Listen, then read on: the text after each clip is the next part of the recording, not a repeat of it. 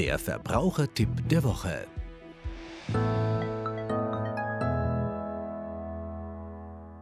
Jedes Kreditangebot und jede Ratenzahlung hat einen Indikator über die Gesamtkosten.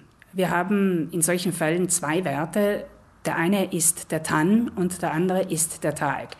Der TAN ist der nominelle Zinssatz, zu welchem die Schulden verzinst werden.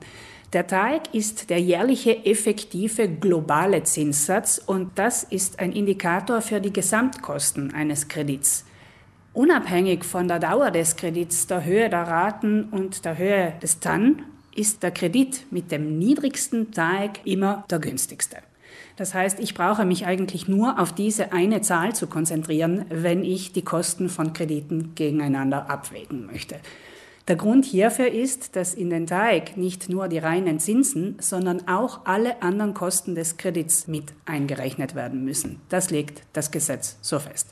Das heißt, beim Vergleichen von Krediten, Blick auf den Teig, dann weiß ich, welches der günstigste für mich ist.